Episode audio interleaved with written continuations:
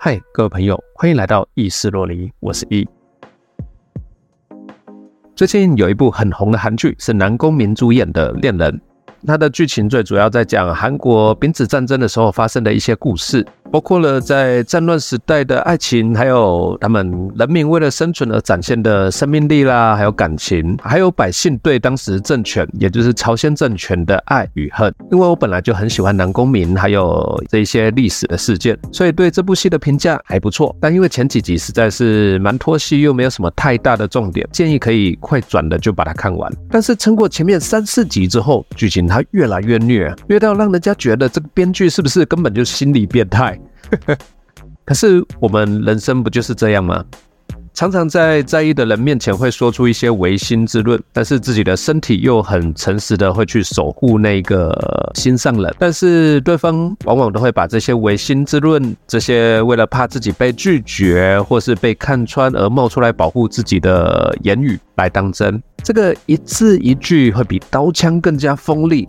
他会伤害了对方，也伤害了自己，同时更有可能让互相倾心、互相喜欢的两个人就此走向两条平行线。我跟洛黎在追这部戏的时候，呈现了两个很不一样的一个状态。因为前几集的铺陈比较对我来讲比较乏味一点，所以我就不时转头跟洛黎说着丙子战争，朝鲜历史应该是叫丙子胡乱。丙子战争的一些前因后果啦、背景啦，还有印象比较深刻或是比较重大的一些事件，像是人主出城，人主就是当时的朝鲜王，朝鲜人主出城向皇太极行三跪九叩之礼，就是所谓的丁丑下城，所以也很清楚的可以知道，丙子战争的隔年就发生了丁丑下城，因为丙子年的隔年它就是丁丑年嘛。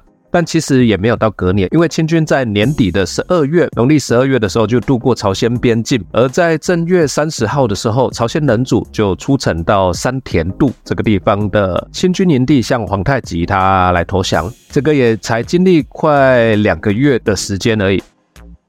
好，不好意思，我又我又扯太远了。我就是这样说的天花乱坠，洛里也是听得乱七八糟啊！毕竟这个牵扯进来的国家还有人事物实在是太多了。但一撑过前面三四集，哇，这下不得了，剧情急转直下，虐到是无以复加。每集要结束的时候，洛里总是眼眶带泪的说：“为什么？”哎，这就是人生啊！好。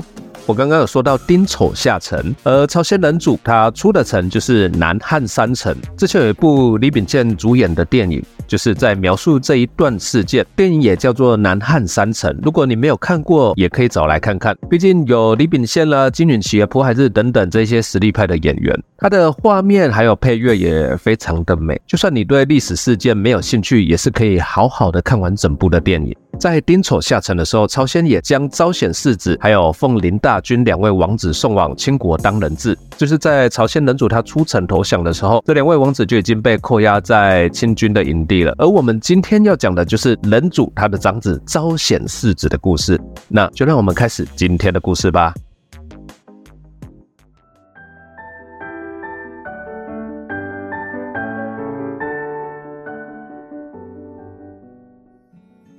农历十二月，风雪连天。清帝国开国皇帝皇太极亲率十二万大军入侵朝鲜。十二月十三日，在宫殿里的朝鲜王仁祖李宗接到都元帅金致典的急报，说：“隔天又得知清军已过松都。这里说的松都，就是现在的开城。也就是说呢，马上就要打到朝鲜的国都汉城来了。这时候，朝鲜的王一贯实行先逃为快的策略，派人把老弱的大臣、公眷。王族等等的无效战力先送往江华岛避难，自己则先退往南汉山城。当人主逃难的车队正经过崇礼门的时候，发现清军马福塔所率领的突袭部队竟然出现在城门之外，便一面派出将军申景真摆阵在城外防御，一面又派出崔明吉向敌军求和，而自己从水沟门逃出，前往南汉山城。隔天，人主听了大臣金流的建议，准备逃到江华岛去，以免自己被清军抓走，遭到凌辱。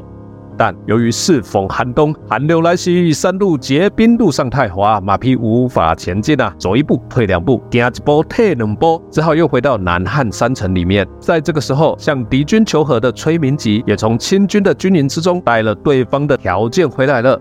而清军这个时候所提出的条件是，人主派一名王帝，还有一名大臣前来当人质。在众大臣的讨论之下，决定派遣林峰军，他来假装王帝，而新朝判书沈气来扮演大臣的角色，前往和清军交涉求和。但清国识破朝鲜计谋，杀了使者，然后遣返林峰军还有沈气两个人，并且提出新的条件。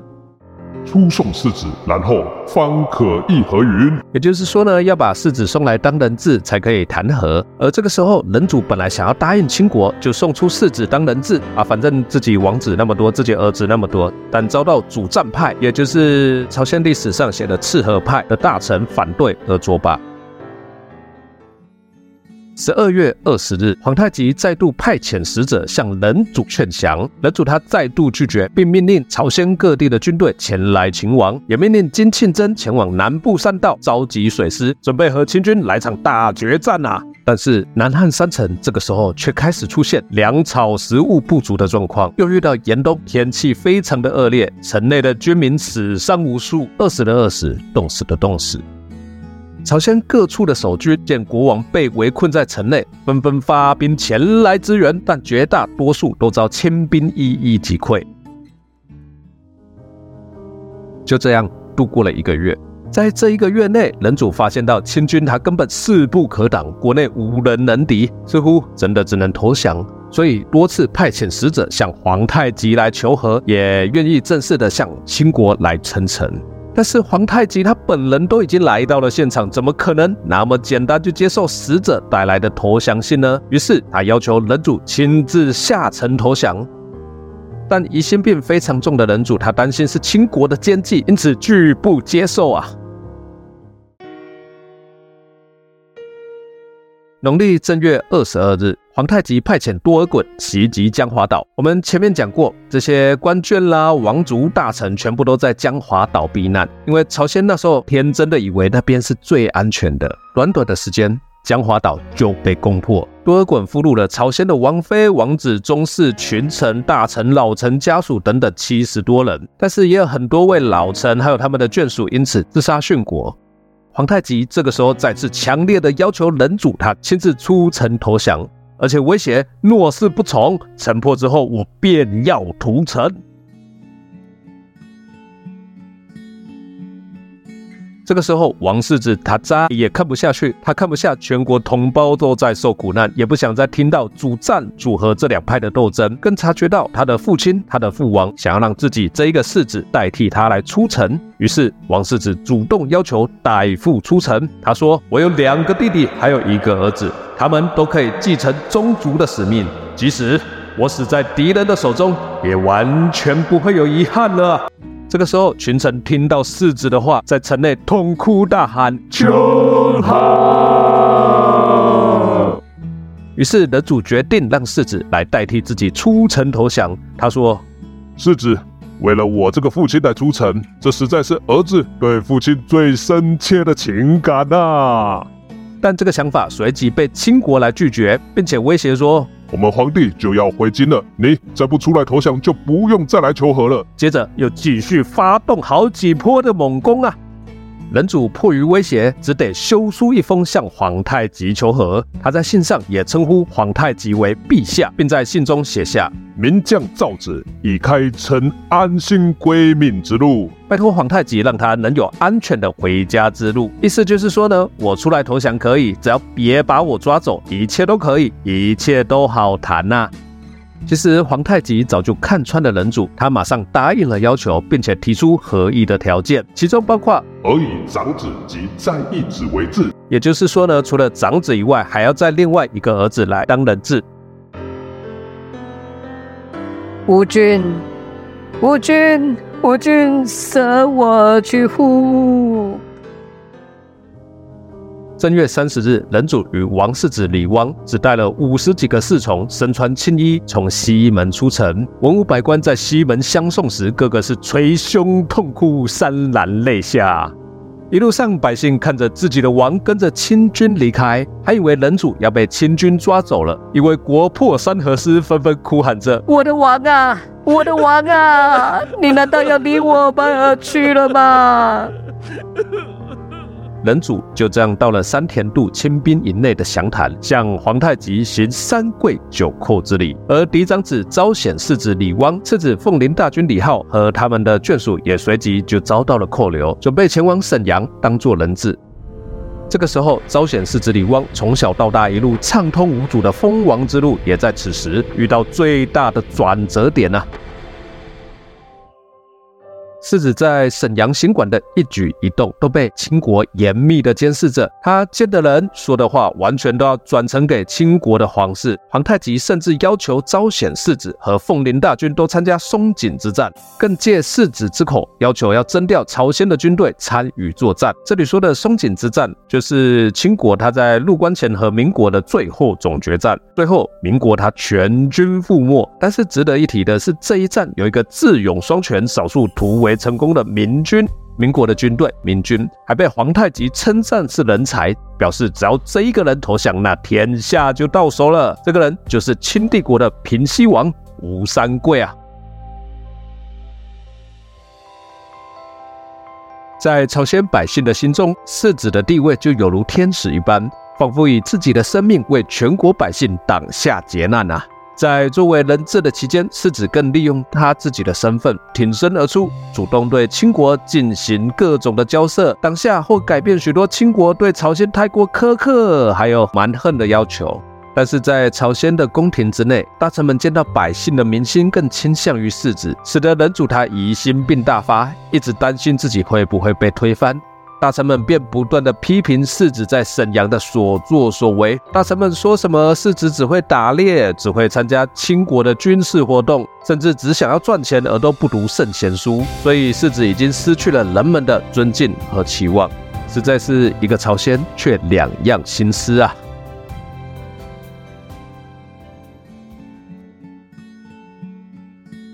世子在人质期间回朝鲜探亲过两次，这两次世子的归国都是全国百姓夹道欢迎，沿路还有人瞻拜落泪啊！可见朝鲜百姓有多敬爱朝鲜世子。而第一次他回到朝鲜王宫的时候，人主更是走下王位，边哭泣边抚摸自己的好儿子啊！后来皇太极去世，九王顺治即位，多尔衮摄政。多尔衮本来就非常欣赏昭显世子的人品以及才华，其实也算是清国的一种怀柔策略。他认为世子日后回朝鲜可以和清国保持良好的关系，因此对世子极为优待。但也因为这样，使得朝鲜人主的疑心病大爆发，在朝堂之上对大臣们说道：“他们以前对世子那么刻薄，现在却突然关照有加，我怎能不怀疑呢？他们一定有阴谋啊！”后来，世子第二次归国探亲，在《朝鲜王朝实录》里面记载，都中朝氏及奴僧、耆老、军民等皆出营，至梁铁坪至红化门，皆入城夜，首尾相接，多有瞻拜而流涕者。意思就是说，汉城一堆人都跑出来迎接他，迎接他的人海从城外一路相接，一直到皇城，还有很多在路边边向他膜拜边感动流涕的老百姓啊。但是这下不得了，本来就对世子心生怀疑的人主，他更是觉得世子会和清国联合起来推翻他。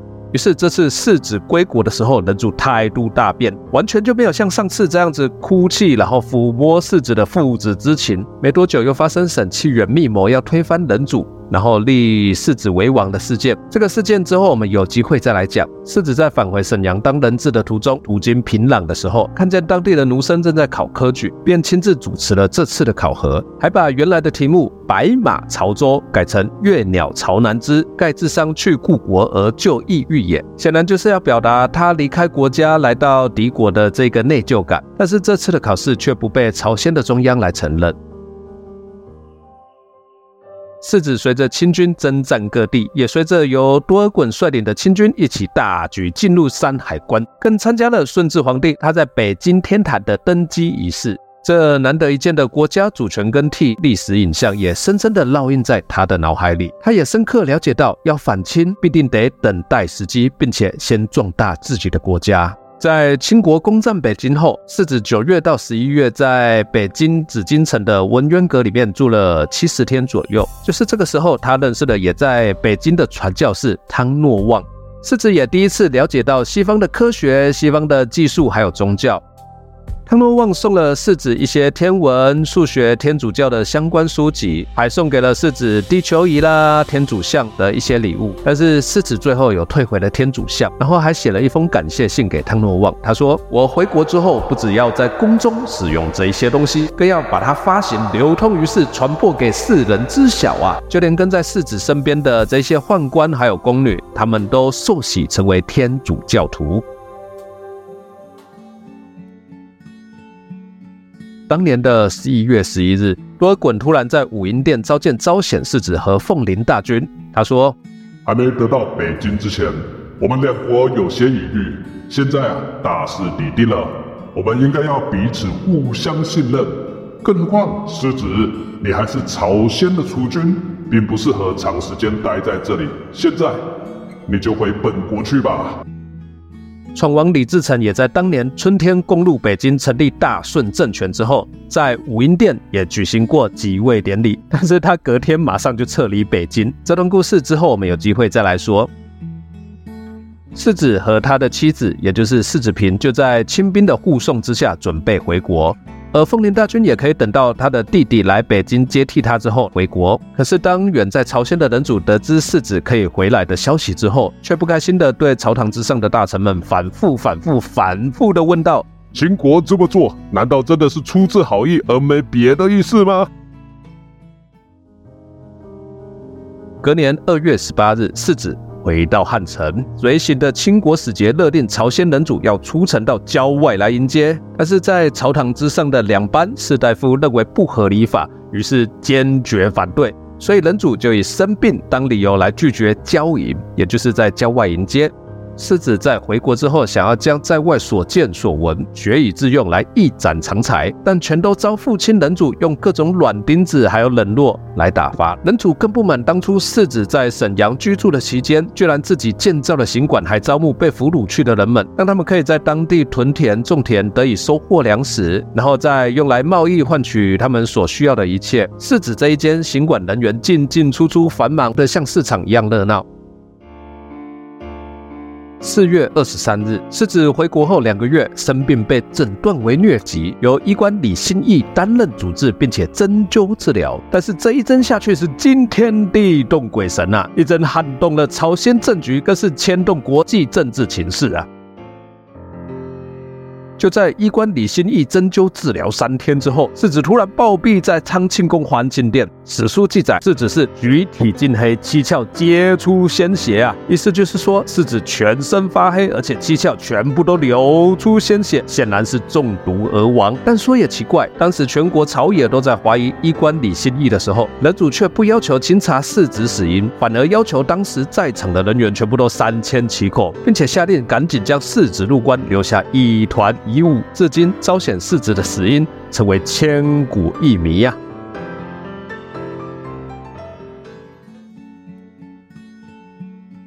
而世子从秦国带回来的这些西洋文物，还有其他所有的物品，都在世子死后完全被销毁，完全没有在朝鲜发挥到任何的功用或者是影响。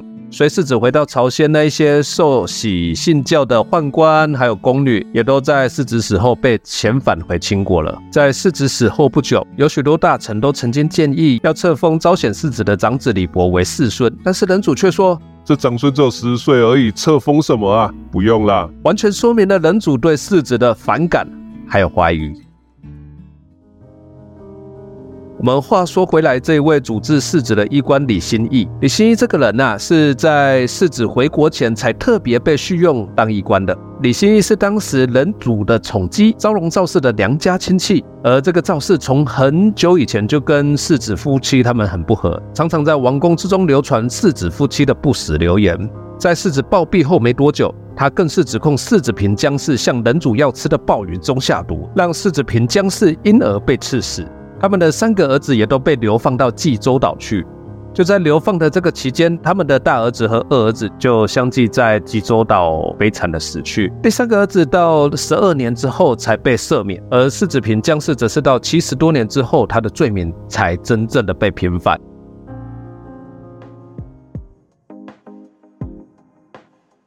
世子回国后，这短短的一段日子，却比在秦国当人质的时候更加凶险，凶险到自己沦为宫斗的牺牲品。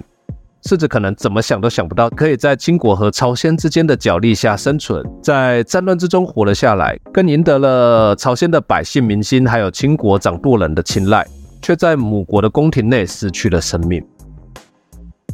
恩断义绝的父王，视自己如豺狼虎豹的亲民派，得宠英巧的王室后宫，都远比那些他们所谓的胡人更加凶残，手段更加的不堪。在丙子胡乱时的浩气之声闻于户外，在清国八年间的忍辱负重挺身谈判，在首次归国时的弃而辅之四臣皆弃，在最后想起来，这些都算什么呢？最后只出现在史书上的举体尽黑，七窍出血。这就是人生啊！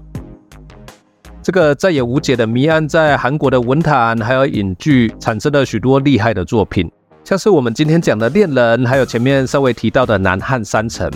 刚刚我还想到一部叫做《做盲神探》，是柳俊烈、刘海珍、安恩珍主演的电影，也是非常的印象深刻，还蛮好看的。如果你还没有看过，也可以找来看看。相信听过或看过这一集的节目之后，你们再回头看看这一些影剧作品，一定会让你有不同的想法的。如果之后又忘记丙子胡乱的内容的话，欢迎再回头找这一集来听听哦。今天的节目就到这里了，希望你们会喜欢，别忘了分享给你的朋友，也留下五星好评。我们是意思若离，记得分享，一起 happy。